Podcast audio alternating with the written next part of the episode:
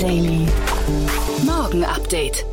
Einen wunderschönen guten Morgen und herzlich willkommen zu Startup Insider Daily. Mein Name ist Jan Thomas. Heute ist Montag, der 12. Juli und das hier sind heute unsere Themen. Schwarzbauten in Teslas Gigafactory offiziell bestätigt. Anhalt Bitterfeld ruft nach Hackerangriff den Katastrophenfall aus. DN Capital schließt seinen fünften Fonds. GoPuff erweitert anscheinend sein Geschäftsmodell. Und Tencent verpflichtet chinesische Spieler zur Gesichtserkennung. Ja, ich hoffe, ihr hattet einen tollen Fußballabend und auch wenn es natürlich aus deutscher Sicht nicht ganz ideal gelaufen ist, trotzdem herzlichen Glückwunsch an Italien. Wir haben dafür tolle Nachrichten aus der Startup-Szene. Bevor wir damit loslegen, aber noch ganz kurz der Hinweis auf die Gäste heute. Zum einen bei uns im Rahmen der Reihe Investments und Exits ist Philipp Dames von Cherry Ventures. Er springt ein für Christian Mehrmann, der äh, im wohlverdienten Urlaub ist. Und auch heute Nachmittag haben wir wieder zwei tolle Gäste. Bei uns ist zum einen Moritz Kreppel, er ist der Co-Founder und CEO vom Urban Sports Club. Da gab es ja eine richtig große Finanzierungsrunde, 80 Millionen sind geflossen. Und wir haben natürlich äh, zum einen über die Finanzierungsrunde gesprochen, aber zum anderen natürlich auch über Corona. Das ist ja beim Urban Sports Club ein ja wahrscheinlich total kompliziertes Thema gewesen. Und äh, Moritz hat das super erklärt, finde ich, hat wundervoll auch authentisch und ehrlich erzählt, wie sie durch die Krise navigiert sind, wie sie an den Punkt kommen konnten, an dem sie heute sind und äh, jetzt aus einer Position der Stärke raus wieder agieren können. Also ganz tolles Gespräch. Und das andere Gespräch hat mich fast noch mehr beeindruckt, denn es ist ein Startup, das ich nicht kannte. Da gab es eine 10 Millionen Runde und zwar für Checkly. Checkly, äh, ich spreche mit Hannes Lenke, er ist der CEO und Co-Founder und das ist echt ein Unternehmen, was so richtig, richtig groß werden kann. Das ist ein Deep Tech-Unternehmen hier aus Berlin. Äh, ich hatte von dem, wie gesagt, noch nicht gehört, aber ihr werdet, äh, also müsst ihr unbedingt reinhören. Es ist unglaublich, was die Jungs bauen und vor allem auch, wie viele namhafte Kunden sie schon nach äh, drei Jahren irgendwie ihr eigen nennen können und das Ganze ohne einen Cent Marketingbudget in die Hand genommen zu haben. Also das ist eine tolle Story, da sieht man, da kann man so fast forward einfach sich ungefähr schon vorstellen, wo die Reise hingeht. Echt ein tolles Ding. Und ich möchte auch noch mal kurz hinweisen auf das Gespräch vom letzten Samstag. Wir haben ja das Gespräch mit Florian Hübner, dem CEO und Co-Founder von Überall, als Sondersendung am Samstag. Und das war wirklich so mein Highlight der letzten Woche. Ein ganz, ganz tolles Gespräch geworden. Überall hat ja auch über 100 Millionen eingenommen und ja, also da steckt so viel Wissen drin in dieser Folge. Und die haben ja auch gleichzeitig noch einen amerikanischen Mitbewerber übernommen. Das dritte, die, die dritte Akquisition schon, die sie getätigt haben. Also unbedingt reinhören, wenn ihr jemand seid, der irgendwie verstehen möchte, wie Startup-Unternehmer ihr Unternehmen erfolgreich machen. Da kann man unglaublich viel lernen. Findet ihr bei uns im Archiv. Und sowieso, ich möchte noch mal kurz darauf hinweisen, folgt uns doch am besten auf LinkedIn, auf unserem LinkedIn-Kanal von Startup Insider, denn dort posten wir einmal in der Woche den Rückblick zum einen der ganzen Interviewpartner, mit denen wir gesprochen haben und zum anderen auch der ganzen Investments und Exits, die wir diskutiert diskutiert haben. Also wenn ihr nichts verpassen wollt, wenn ihr also vielleicht nochmal in die eine oder andere Folge reinhören möchtet, auf jeden Fall immer am Wochenende gibt es einen Rückblick der Woche. Lohnt sich auf jeden Fall uns zu folgen, dann verpasst ihr auf jeden Fall nichts. So, genug der Vorrede. Wir gehen rein in die Nachrichten mit Anna Dressel und die kommen sofort nach den Verbraucherhinweisen.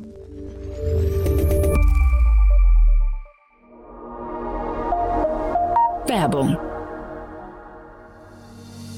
diese Folge wird präsentiert von Pult. Corona langsam vorbei und hybrides Arbeiten steht an. Pult hilft Startups und Scale-ups mit einer flexiblen Lösung, ihren hybriden Arbeitsplatz zu koordinieren. Vergesst Excel-Listen und komplizierte Raumpläne. Mit einem Klick kollaborativ den Arbeitsplatz buchen und das ganz einfach aus Slack oder MS Teams. Bucht eine unverbindliche Demo auf pult.so. Alle Startup Insider können Pult die ersten drei Monate kostenlos nutzen.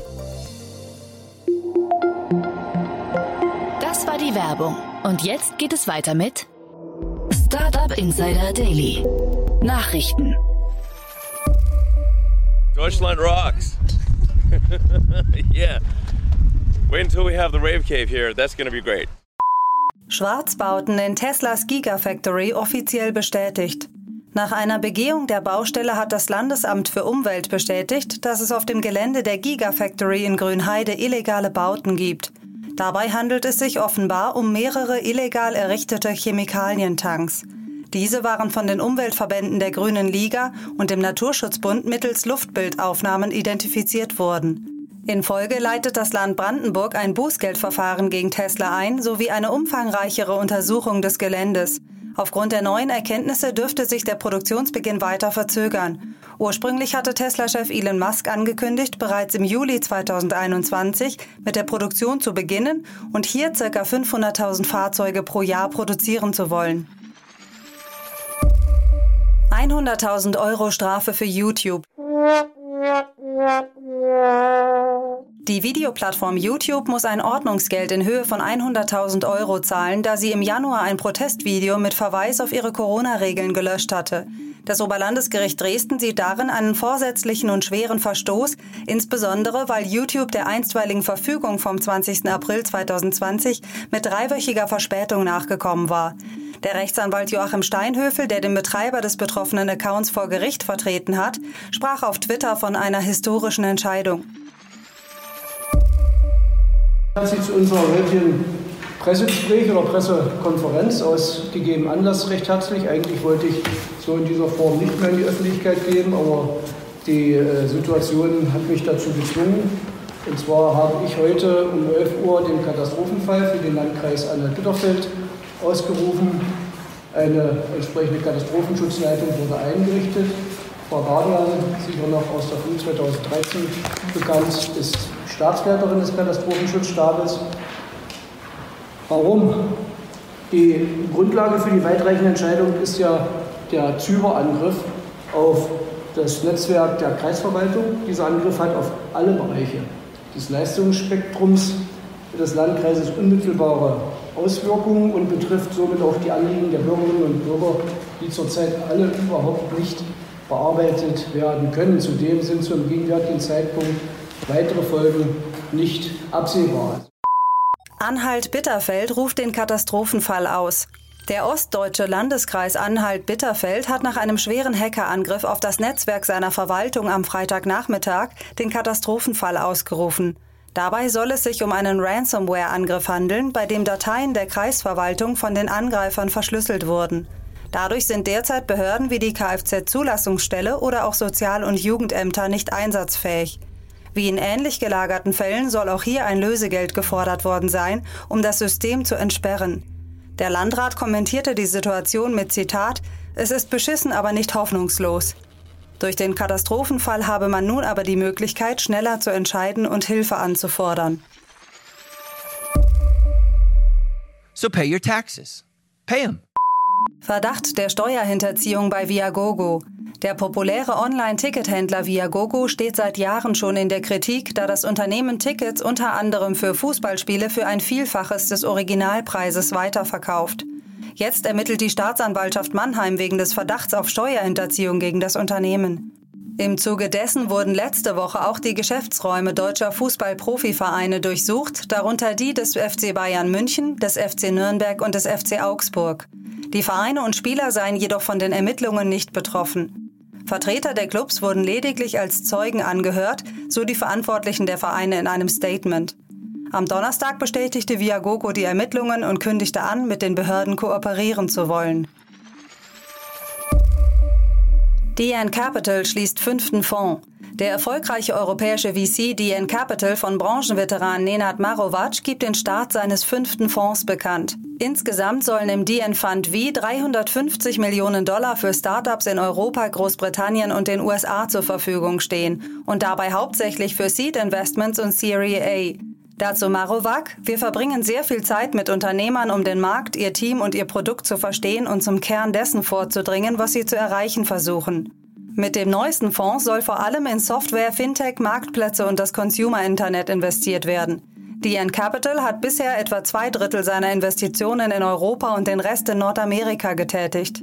Zu den bisherigen Investments zählten unter anderem Go Student, Auto 1 und Shazam. GoPuff erweitert anscheinend Geschäftsmodell. Im Kampf der Quick Delivery Dienste um Kunden und Marktanteile erweitert der US-Marktführer GoPuff anscheinend sein Geschäftsmodell. So sucht das Startup derzeit Küchenpersonal für einen neuen Ghost Kitchen Service. Auf der eigenen Website ist zu lesen, der digitale Convenience Store GoPuff stellt über 100 Mitarbeiter ein, die Teil seines GoPuff Kitchen Teams in Arizona, Florida, Georgia, Texas, Tennessee und Pennsylvania werden sollen. Somit dürfte sich das Unternehmen neben Supermarktlieferungen demnächst, ähnlich wie Foodpanda in Deutschland, auch an Restaurantlieferungen probieren. Tencent verpflichtet chinesische Spieler zur Gesichtserkennung. Der chinesische Konzern Tencent verschärft die Jugendschutzmaßnahmen und lässt Spieler abends nur noch Computer spielen, wenn sie sich zuvor mit Hilfe von Gesichtserkennung identifiziert haben. Ohne Gesichtserkennung wird man automatisch als minderjährig eingestuft und kann nur noch mit Einschränkungen spielen, wodurch der Zugang ab 22 Uhr verweigert wird. Auch Online-Zahlungen sind nur noch nach vorheriger Identifizierung per Handykamera möglich. Parallel führte das Unternehmen Höchstgrenzen ein, wie viel Geld Jugendliche pro Monat für Online-Spiele ausgeben dürfen. Damit sollen negative Folgen exzessiven Spielens von der Verschlechterung der Sehkraft bis hin zur Spielsucht eingedämmt werden. Die neuen Regeln gelten zunächst für rund 60 Online-Spiele. In early June, El Salvador's President Nayib Bukele made a big announcement. That is why next week I will send to Congress a bill that will make Bitcoin a legal tender in El Salvador. Speaking to an opulent gathering of Bitcoin fanatics in Miami, Bukele said his country would be the first in the world to accept Bitcoin as national currency. People were shocked. Bitcoin is a cryptocurrency that's lost nearly half its value in just the last few weeks. But Bitcoin isn't entirely new to El Salvador. For the last 18 months or so, the tiny surf town of El Zonte has been running an experiment with Bitcoin. 3,000 people live here, and the only ATM in town is a Bitcoin ATM. Mehr als drei Viertel der Bürger El Salvadors sehen Bitcoin kritisch. Am 7. September führt El Salvador als erstes Land überhaupt den Bitcoin als offizielle Landeswährung ein. Wie eine aktuelle Umfrage von Reuters zeigt, stößt die Entscheidung des Präsidenten Nayib Bukele, die Kryptowährung als offizielles Zahlungsmittel seines Staates einzuführen, weiterhin auf heftigen Widerstand. Laut der Nachrichtenagentur Reuters stehen drei Viertel der Bevölkerung dem Vorhaben misstrauisch gegenüber. Darunter etwa 54 Prozent, die diese Entscheidung als überhaupt nicht richtig einstuft. Auch gaben 46 Prozent der Befragten an, nichts über Bitcoin zu wissen. Essentially, you have a number of measures that we use in prostate cancer screening, and one of them is based on the volume of the prostate. So, this required us to do meticulous and, and frankly, challenging measurements of the prostate off of individual images. Mm-hmm. Uh, and it was painstaking and probably somewhat inaccurate. Computers can do this so much more easily than we can, and much more reproducibly. And that's really what you're seeing here. Okay. Is an automatic extraction of the three-dimensional volume of the prostate, a key clinical parameter, right. and done automatically for you, so that the radiologist can then integrate all of the other information and make a final decision. Forscher entwickeln künstliche Intelligenz, die Prostatakrebs vor eigentlichen Symptomen erkennt.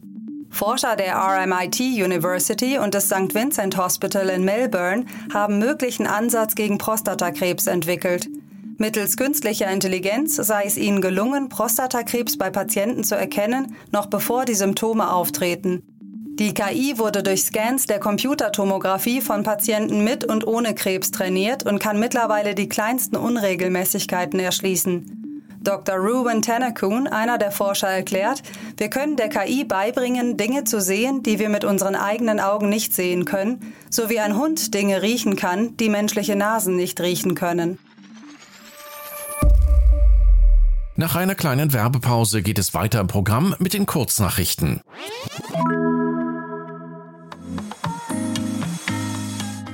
Ein kurzer Hinweis in eigener Sache. Ihr möchtet uns interessante Themen oder Gäste für unseren Podcast vorschlagen? Das geht ganz einfach. Auf unserer Website www.startupinsider.de findet ihr dazu ein spezielles Formular, wo ihr eure Vorschläge gerne eintragen könnt.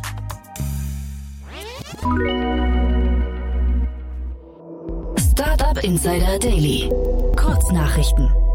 Höhere Prämie für E-Autos wird verlängert. Um mehr Elektroautos auf die Straßen zu bringen, kündigte das Bundeswirtschaftsministerium an, die staatliche Prämie für den Kauf eines Elektroautos aufzustocken. Dies sei für Juli spätestens August geplant. Die Prämie soll bis Ende 2025 verlängert werden. Bisher war sie bis Ende 2021 befristet. Square möchte Hardware-Wallet für Bitcoin erstellen. Jack Dorsey, der CEO von Twitter und Square, ist bekannt dafür, das Thema Bitcoin in den sozialen Medien zu pushen. Nun verkündet sein Kollege Jesse Drogestar, Hardware-Chef von Square, auf Twitter, dass Square an einem Hardware-Wallet für Bitcoin arbeite. Einer aktuellen Studie des Duisburger Center für Automotive Research von Ferdinand Dudenhöfer zufolge wird der Mangel an Halbleitern in der Autoindustrie im Jahr 2021 zu einem Produktionsausfall von rund 5 Millionen Fahrzeugen führen. Dabei zeige sich auch, dass die Lage im zweiten Halbjahr noch schlimmer werden dürfte, da Lieferzeiten länger würden und man sogar im Jahr 2022 noch mit Produktionsausfällen zu rechnen habe. Die Witwe des verstorbenen Antivirengründers John McAfee zweifelt an der von den lokalen Behörden festgestellten Todesursache ihres Mannes, demzufolge dieser durch Suizid ums Leben gekommen sei.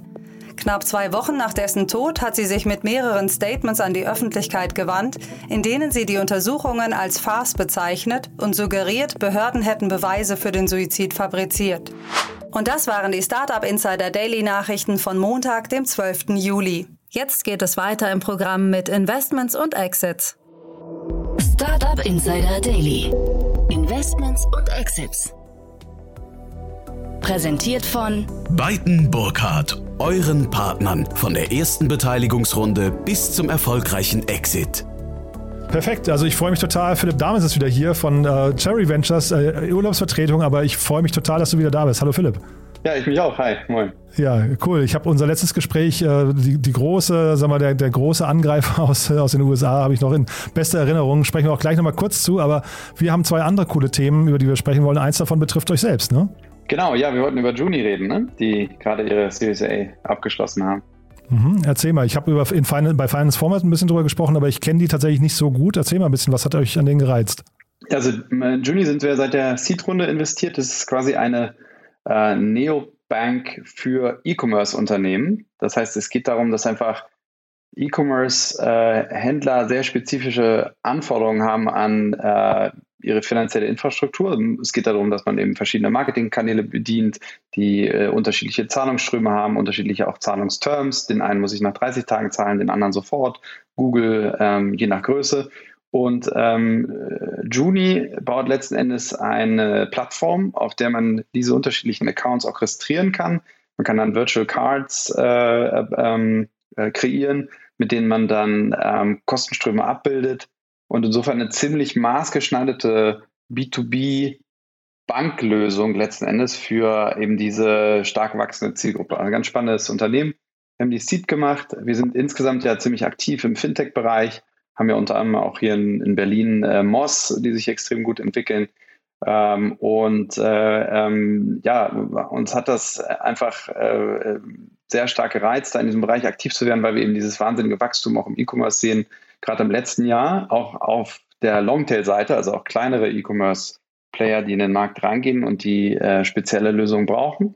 Und die Firma hat jetzt gerade eine Series A abgeschlossen. DST hat investiert gemeinsam mit Felix äh, aus, aus London und äh, natürlich einen, ja, eine sehr, sehr erfolgreiche frühe äh, A-Runde für die Firma, die jetzt dazu genutzt wird, weiter äh, in das Produkt zu investieren und äh, in die Expansion.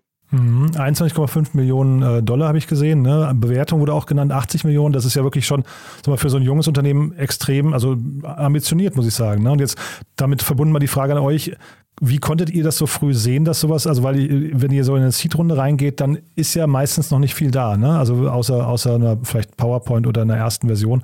Äh, wie, wie kann man antizipieren, dass sowas so groß wird?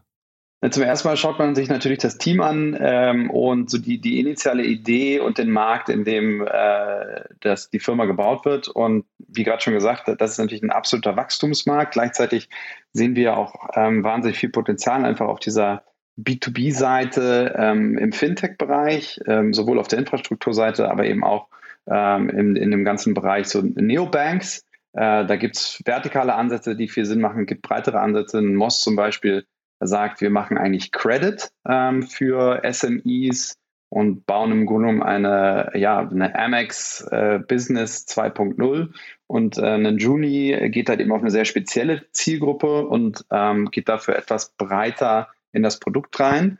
Und ähm, genau, wenn man, wenn man dann so eine Idee sieht, so einen Pitch sieht und dann ein Team, wo man das Gefühl hat, Mensch, wenn hier irgendwie alles klappt, dann äh, werden die in der Lage, eine richtig große Firma zu bauen dann investiert man und das war bei Juni äh, der Fall, ja. Die sind noch nicht in Deutschland aktiv, habe ich gesehen, ne? kommen aber jetzt demnächst. Und ähm, vielleicht, vielleicht kannst du noch mal so ein bisschen, ich weiß nicht, ähm, beschreiben, wo die hinwollen. Also, weil ich habe jetzt gelernt, man, man versucht ja irgendwie also bei jungen Startups, junge Startups haben meistens irgendwie so ein Einfallstor, einen Hebel, einen Punkt, den sie äh, angreifen und versuchen sich dann irgendwie so langsam auszubreiten. Wohin könnte sich so ein Unternehmen entwickeln? Ich denke, äh, dass der dass das initiale Produkt, mit dem Sie jetzt in den Markt gehen, schon relativ mächtig ist. Also wenn ich jetzt eine E-Commerce-Firma habe und ähm, ich bin der CFO und muss also meine ganzen Konten verwalten, ähm, habe meinetwegen dann auch noch ein Lieferantenkonto, habe noch eins für mein Marketing, habe dann eben äh, in meinem Unternehmen unterschiedliche Leute, die verschiedene Budgetverantwortung haben. Das heißt, es wird dann relativ schnell komplex und Marketing ist sozusagen im Verhältnis zu meiner Firmengröße ein relativ hoher Prozentteil meiner P&L. Das heißt, ich gebe im Verhältnis zu meiner Unternehmensgröße relativ viel Geld für Marketing aus. Das hat man im E-Commerce allgemein. Und äh, dann da eine maßgeschneiderte Lösung zu haben, ähm, auf der ich im Grunde meine gesamten Finanzströme managen und, und orchestrieren kann, äh, das ist schon äh, ein, ein Produkt, was äh, schon im ersten Schritt sehr, sehr viel Mehrwert äh, äh, bringt. Und dann kann man sich natürlich schon überlegen, wenn man erstmal ähm, diese Kunden hat, die ähm, im Grunde auf deiner Plattform banken. Was sind dann weitere äh, Features, die man dann da dran bauen kann? Ähm, Gerade wenn man so über äh, dann Schnittstellen zu Warenkreditversicherungen und Themen, die eben im E-Commerce relevant sind, nachdenkt. Also da gibt es natürlich dann schon auch Möglichkeiten, das Geschäftsmodell entsprechend auszubauen. Ja, ich habe irgendwie äh, so gedacht, es gibt ja so ein paar, weiß nicht, Themen, die jetzt gerade durch die Szene geistern. Das eine ist so Revenue-Based Financing, ne? Äh, irgendwie so, so ein Thema, wo ich mir ja vorstellen könnte, dass hier so ein Juni irgendwie sehr, sehr spannende Daten hat, um dann vielleicht auch zu sagen, hey, guck mal, hier gibt es Finanzierungsmodelle. Genau. Oder auch, sagen wir vielleicht so ein Trasio sogar, ne? dass man sagt, hey, guck mal, da sind Unternehmen, die mit, äh, weiß nicht, bestimmten Einsätzen bestimmte Umsätze erzielen. Da, da könnte was sein, was ihr euch mal angucken sollt. Absolut, also das kann man sehr gut ähm, äh, draufsetzen. Trasio natürlich nicht. SellerX ist natürlich der. Äh, Achso, Entschuldigung, Entschuldigung. Das war natürlich aber, jetzt ein Fettnäpfchen. Entschuldigung. Ja, ja. Nein, aber natürlich, klar, genau solche Funktionen. noch heißt das Modell, muss man sagen, Trasio. Ja, ne? ja, noch hat sich SellerX noch nicht ganz so durchgesetzt. genau. genau aber das wären so, das wären so äh, möglicherweise Weiterentwicklungen, die man da sehen könnte, dass man aus den Daten noch mehr rausholt. Darauf würde ich hinaus, ne? Genau, in dem Moment, wo ich eben äh, diese Zahlungsströme im, im System auch bei mir habe, kann ich natürlich darauf basierend auch äh, Risikoanalysen machen, kann ich ähm, äh, die Daten auch zur Verfügung stellen für andere, für Scoring, für weiterführende Produkte. Das, ähm, da ist man natürlich dann äh, an der Quelle. Und wie gesagt, die kommen nach Deutschland und sind auch kräftig am Einstellen. Ne? Darauf weisen wir immer hin. Also wenn jemand jetzt gerade Lust hat, sich mit so einem Thema auseinanderzusetzen, hier wird auf jeden Fall Manpower gesucht. Man sieht schon die Themen, das passt ganz gut zu euch, weil auch das nächste Thema, was du dir ausgesucht hast, auch wenn es kein, kein Thema ist, was, äh, wo ihr, glaube ich, investiert seid, ne? aber das ist ja auch irgendwie im Commerce-Bereich und, äh, angesiedelt. Ja, also das, das ist in der Tat ein Bereich, also Juni passt da gut zu, ähm, ähm, aber auch äh, Newco äh, ähm, also New Store, sorry, äh, die wir als nächstes sprechen wollten, ähm, weil wir äh, eben im Grunde genommen sagen, was, was sind eigentlich die Unternehmen, die ähm, Commerce und Retail in der Zukunft ähm, besser machen, ja, und eben äh, E-Commerce-Unternehmen oder auch äh, Offline-Retailern die Möglichkeit zu geben, sich in diesem Markt zu behaupten, gegen den Amazon zu behaupten und was sind eigentlich Softwarelösungen, technische Lösungen, auf die solche Firmen dann setzen können. Und äh, ja, New Store hat jetzt ja gerade nochmal 45 Millionen Dollar eingesammelt. Ähm, ganz, ganz spannender deutscher Gründer, der Stefan Schambach. Ähm, wir sind leider nicht investiert, aber ähm, äh, ein Unternehmen, was wir eben sehr, sehr gut finden. Äh, Stefan hat ja ganz früh angefangen mit, mit Intershop, also ist in Deutschland eigentlich einer der sag mal, E-Commerce-Pioniere, äh, ähm, hat also ähm, dann ähm, äh, ähm, äh, mit Intershop natürlich eine, eine Wahnsinns-Wachstumsstory ähm, hingelegt und ähm, hat dann anschließend ja noch ein Shop-Software-Produkt äh, gegründet, was er dann an SAP verkauft hat. Also äh, wahnsinnig unter, erfolgreicher Unternehmer und eben New Store ist seine neue Firma oder mittlerweile ist sie auch nicht mehr so neu. Sie haben auch schon knapp 200 Millionen Dollar jetzt eingesammelt. Und da geht es eben darum, ähm, äh, Händlern oder Retailern äh, die Möglichkeit zu geben, Omnichannel zu werden. Das heißt, äh, sowohl im Store Lösungen anzubieten, offline, als auch im Mobile Commerce, als auch auf der Webseite. Das heißt, im Grunde genommen den Kunden über alle Kanäle bedienen zu können und ähm, damit auch letzten Endes einen Vorteil auszunutzen, den ich habe, einfach wenn ich einen, einen, einen, einen, äh, einen Brick-and-Mortar-Geschäft äh, habe, nämlich äh, dann das auch zu verknüpfen mit meinem Online-Geschäft. Das ist was, was ein Amazon nicht kann, sich beispielsweise Retouren dann im Laden zurückgeben kann oder dass meine Einkaufshistorie von online nach offline übertragen wird. Und genau das wird eben durch die New Store-Technologie mit ermöglicht. Insofern ein sehr spannender Bereich. ähm, in dem wir glauben, dass in den nächsten Jahren noch viel passiert. Also ich höre durch, ihr glaubt schon noch an den Offline-Retail-Bereich, ne? Weil ihr habt ja jetzt auch, ihr habt ja mit ähm, sagen wir, Flaschenpost und, und Flink auch, habt ihr ja durchaus auch Challenger ähm, im, im Portfolio, aber ihr glaubt schon dran, dass der Offline, das Offline-Segment in irgendwelchen Bereichen zumindest seine, seine, seine Zukunft auch noch haben wird, ja? Ich glaube, es wird einfach weniger äh, eine Diskussion sein, online, offline, mobile, sondern es wird in der Tat einfach Omnichannel. Es geht darum, wie kann ich den Kunden über welche Kanäle äh, erreichen und wie kann ich auch die Kanäle miteinander verknüpfen. Und offline ist natürlich von der äh, ganzen Kauferfahrung, äh, das wird es immer geben, ja, und, und ähm, das wird auch, äh, da wird auch sehr viel Innovation noch passieren, weil eben in dieser Verknüpfung gerade sehr viel Potenzial liegt. Äh, und deswegen schauen wir mit Cherry eben auch äh, sehr stark in diesem Bereich. Also wir schauen zum einen natürlich, wie werden wirklich Online-Retailer besser. Also wir haben beispielsweise auch in Polen gerade in eine Firma investiert, die heißt Salier. Ähm, die bauen quasi ein Open Source Headless E-Commerce-System. Das heißt, Headless ist ein Trend im E-Commerce, dass man eben die einzelnen Komponenten voneinander trennt, um modularere ähm, Shop äh, Systeme bauen zu können, äh, die dann besser skalieren und die auch flexibler sind vom Design.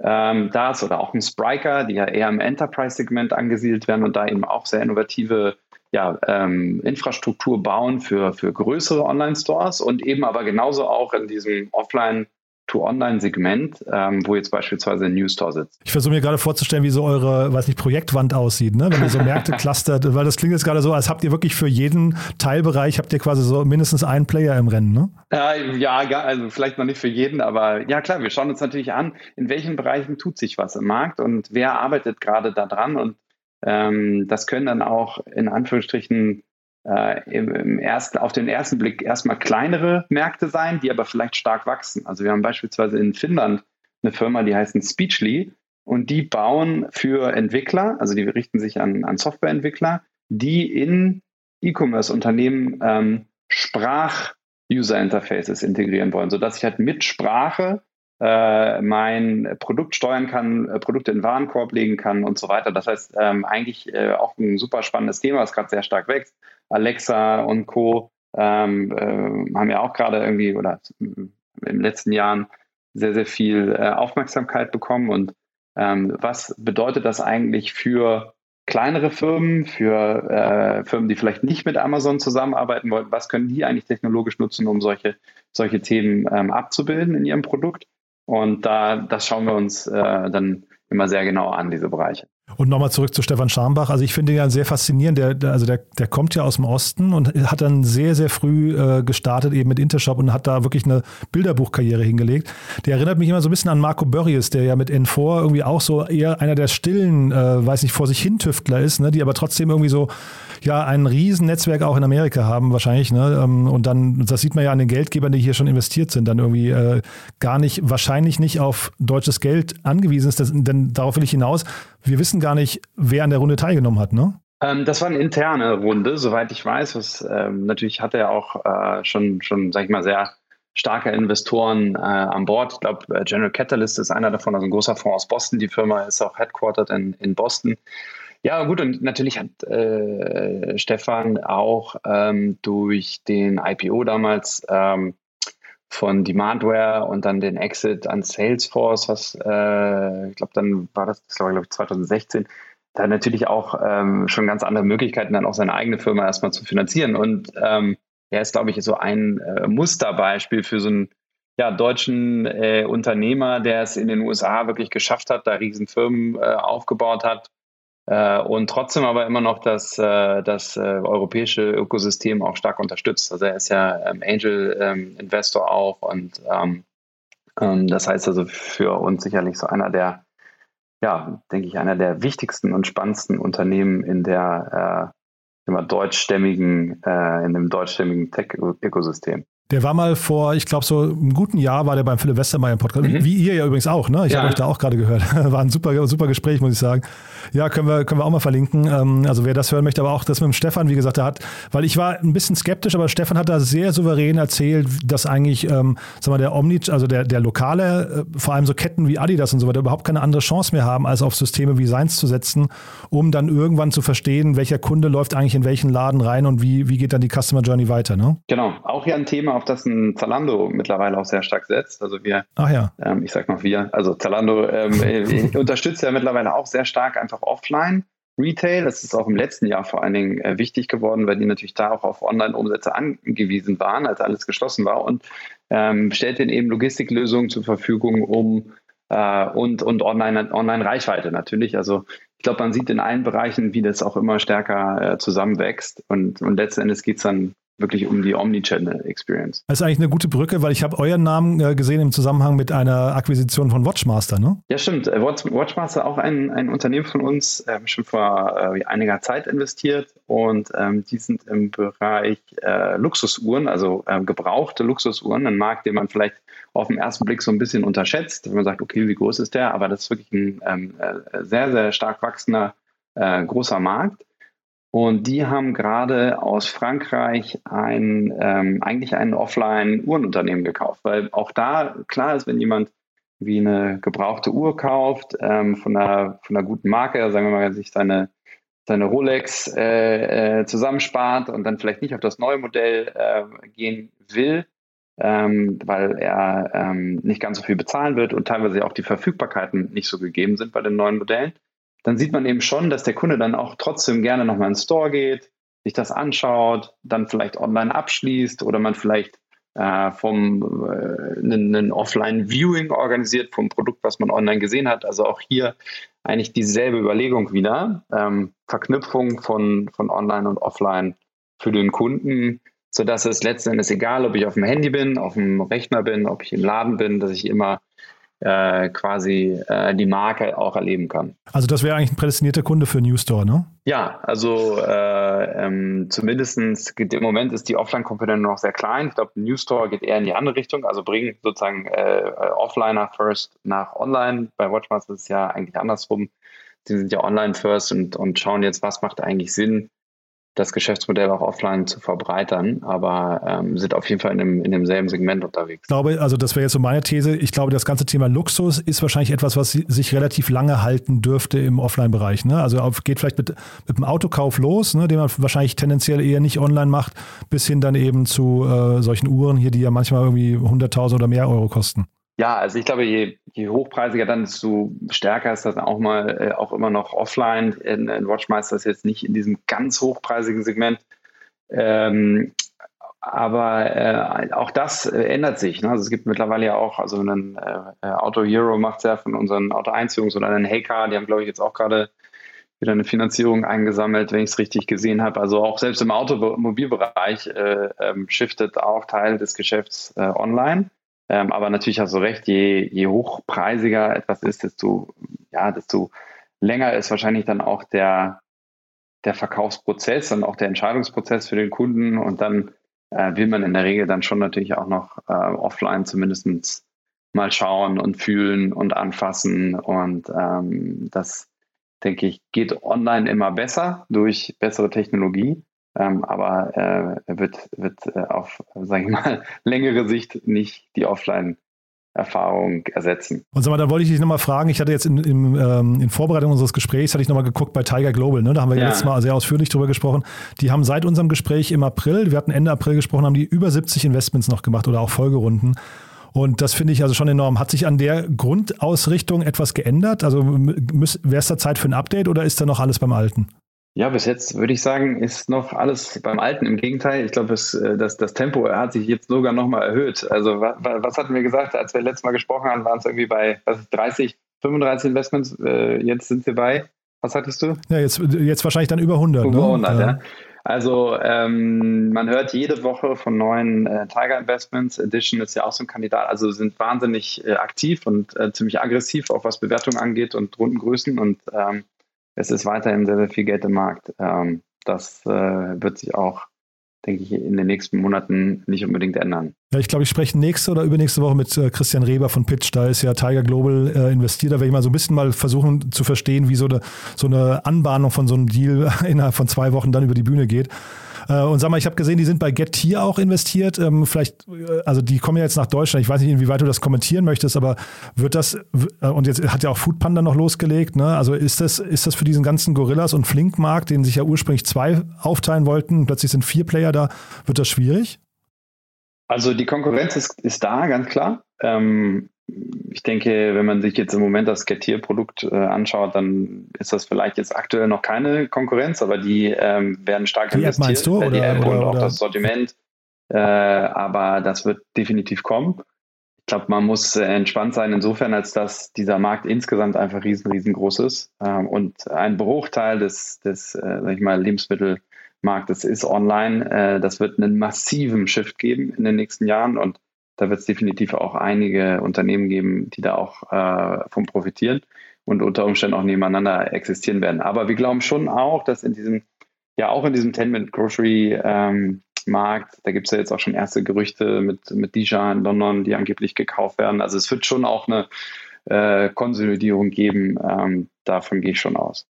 Also du siehst auch noch nicht, also inwieweit du das kommentieren möchtest, weiß ich nicht genau, aber ähm, es gab ja die Gerüchte, dass jetzt die Gorillas-Runde so nicht stattgefunden hat, wie sie hätte stattfinden sollen. Also es ist jetzt noch nicht so, dass das äh, Interesse der großen Investoren äh, nachlässt. Das kannst du noch nicht sehen. Nee, das, das kann ich nicht sehen. Also das Gorillas habe ich auch gehört. Ähm, wie gesagt, wir sind ja bei Flink investiert, deswegen sagen wir dann äh, nichts zur Konkurrenz, aber ähm, ich glaube, das Modell ist nach wie vor super, super spannend. Ähm, genau, ganz interessant. Ne? Tiger investiert auf der einen Seite in Getir, auf der anderen Seite in Pitch, ein ganz anderes Unternehmen. Christian, äh, auch ein extrem guter Unternehmer in Deutschland, der viele spannende Firmen baut, hat ja mit uns zusammen auch äh, Superlist, wo wir auch gerade dran arbeiten, noch eine ziemlich frühe Firma. Bei Pitch sieht man es ja auch immer mehr Pitch-Decks, die wir bekommen, sind nicht in PowerPoint, sondern in Pitch. Also scheint da auch ganz gut zu funktionieren. Ja, freue ich mich sehr auf das Gespräch. Ja, und wie gesagt, jetzt äh, der ganze Quick-Commerce-Markt, der ist aber von außen total, äh, weiß ich, begeisternd zu begucken oder, oder anzuschauen. Ne? Ist wirklich äh, hochinteressant, was da passiert. Also von daher, deswegen, ich will jetzt gar nicht weiter löchern. Ja, ich finde es auch ja genau richtig, dass du. An, äh, sondern nicht ja, ja, nee, ich, ich finde nee, deswegen, nee, äh, alles gut. Ich, ich, will ja, ich will dich gar nicht in eine Situation bringen, die unangenehm ist. Von daher war ein super Gespräch. Ich weiß nicht, möchtest du noch irgendwas ergänzen, äh, Philipp, was wir, was wir vergessen haben? Ähm, nein, ich glaube, äh, wir haben viel gecovert in der kurzen Zeit. Ich glaube, äh, bei Quick, Quick Commerce, äh, ich glaube, im Moment ist, gibt es einen ganz klaren Gewinner. Ne? Das ist der Konsument. Der kriegt Gutscheine noch und nöcher. Und ja, dass das jetzt losgeht, ist halt echt schade. Ne? Ja, ja also. Gut, das ist Teil des, Teil des Ganzen. Ähm, aber wie gesagt, ich glaube, jetzt nach dieser initialen Hype-Phase wird sich das dann auch äh, wieder einigermaßen sortieren über die Zeit. Super. Bin sehr gespannt. Philipp, toll, dass du da warst. Vielen, vielen Dank und ich freue mich aufs nächste Mal, wann immer das sein wird. Sehr gerne. Ich mich auch und äh, schönen Abend noch. Ciao. Dieser Beitrag wurde präsentiert von Beiten Burkhardt, den Venture Capital Experten. Maßgeschneiderte Beratung von der Gründung bis zum Exit. Startup Insider Daily, der tägliche Nachrichtenpodcast der deutschen Startup-Szene.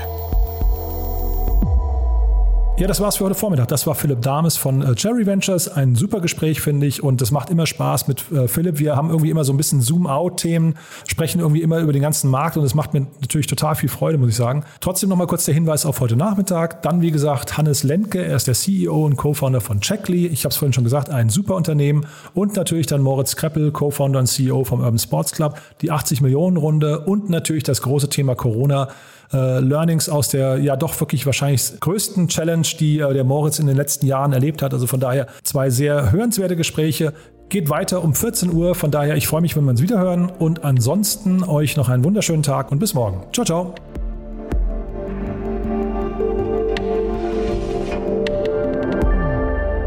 Diese Folge wurde präsentiert von Pult, der Lösung für einfaches hybrides Arbeiten in Startups und Scale-Ups. Bucht eine Demo unter pult.so und bekommt die ersten drei Monate kostenlos.